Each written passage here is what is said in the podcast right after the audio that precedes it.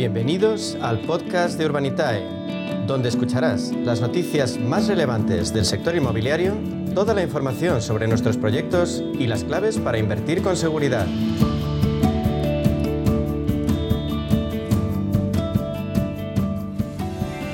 Nos centramos ahora en el sector inmobiliario como alternativa de inversión al alcance de cualquiera gracias al crowdfunding, una herramienta que nos permite acceder a grandes proyectos habitualmente fuera de la capacidad de tiro del inversor particular. Lo hacemos con los líderes en crowdfunding inmobiliario en nuestro país, con Urbanitae. Diego Bestard, CEO de Urbanitae, bienvenido, buenas tardes. Buenas tardes, un placer como siempre. Diego, la compraventa de vivienda sigue creciendo, un 6,9% en septiembre. Sin embargo, la de obra nueva cae. ¿Vosotros habéis notado en vuestros proyectos que la comercialización de las viviendas es, es más lenta?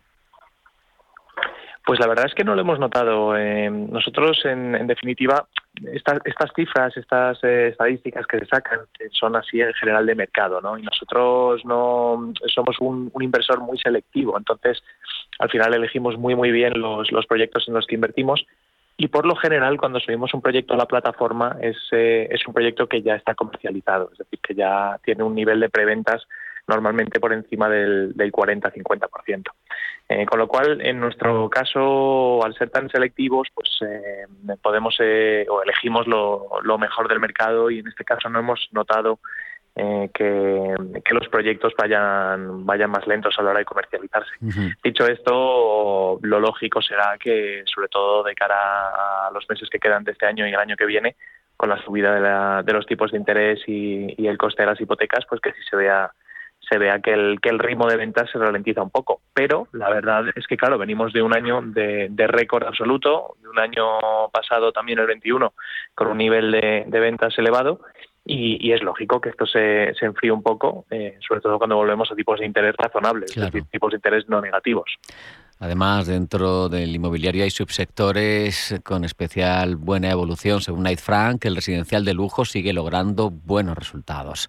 Y Madrid es una de las ciudades europeas más cotizadas. En Urbanitae financiasteis un proyecto de este tipo en La Moraleja y además tuvo gran acogida. Diego, ¿hay alguno más a la vista? Pues mira, el proyecto que hicimos en La Moraleja mm, se va a vender una sola casa en La Moraleja o se va a pretender vender, el objetivo es venderla por 17 millones de euros, que es más que, muchas de las promociones que hacemos en total con, muchas viviendas. O sea que eh, es un, posiblemente una de las casas de más lujo de, de toda España.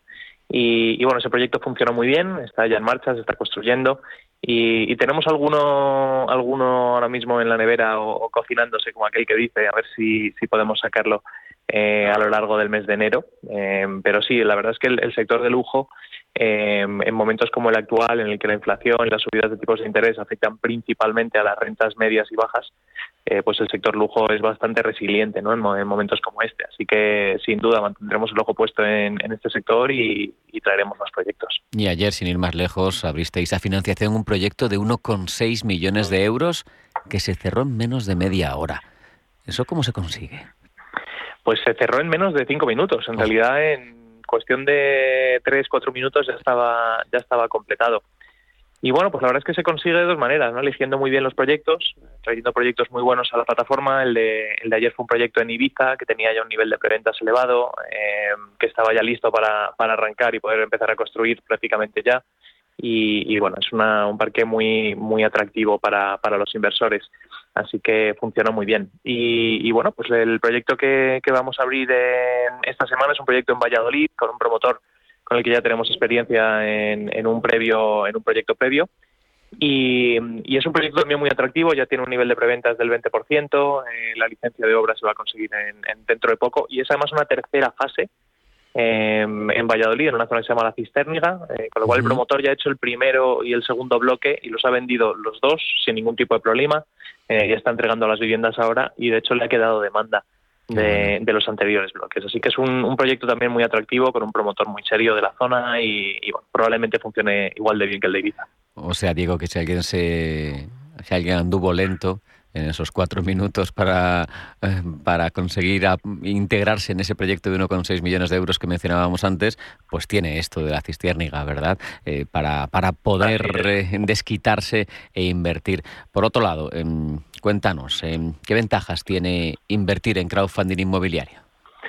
Pues mira, yo creo que las ventajas probablemente la, más importante de todas es eh, la posibilidad de, diversificar. Es decir, cualquiera que quiera invertir, pues mira, en esta semana podría haber ayer invertido en Ibiza y, mañana invertir en Valladolid, ¿no? Y esto la verdad es que es muy difícil hacerlo por dos razones. Normalmente, o sea, uno no tiene el capital suficiente como para poder diversificar en el sector inmobiliario.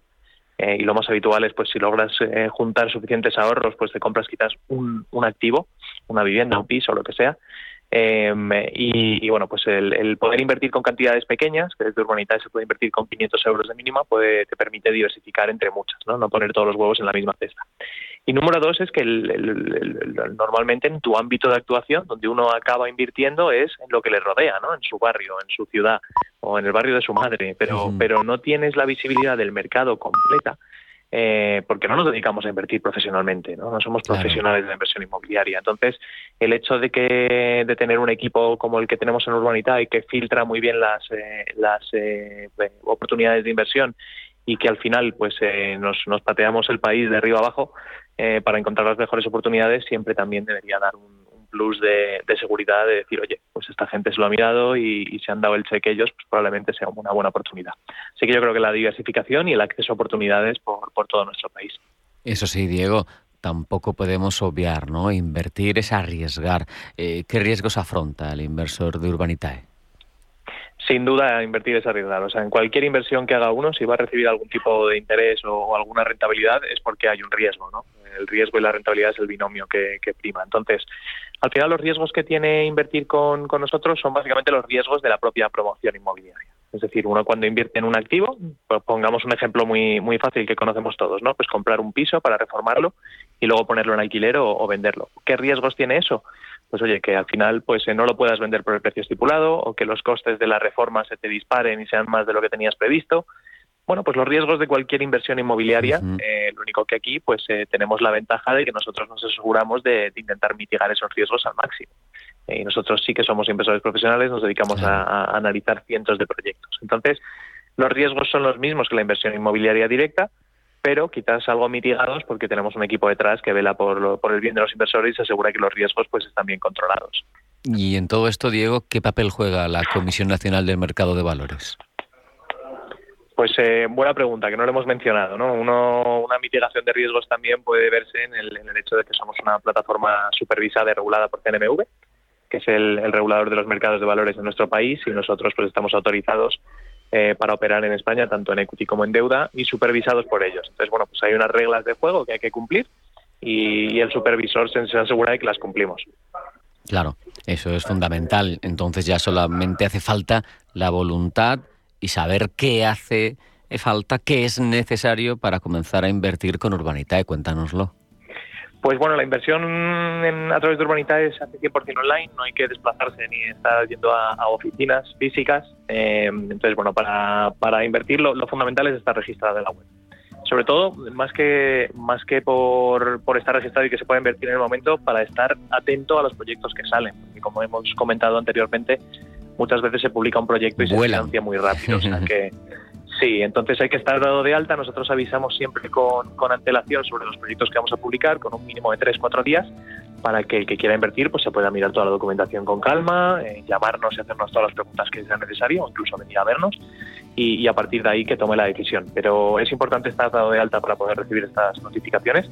Y el registro es muy sencillo, hay que cumplir ciertos eh, requisitos que pide CNMV, pero se hace todo a través de la web en, nuestra página web, que es urbanitae.com. Qué sencillo, qué fácil y qué claro.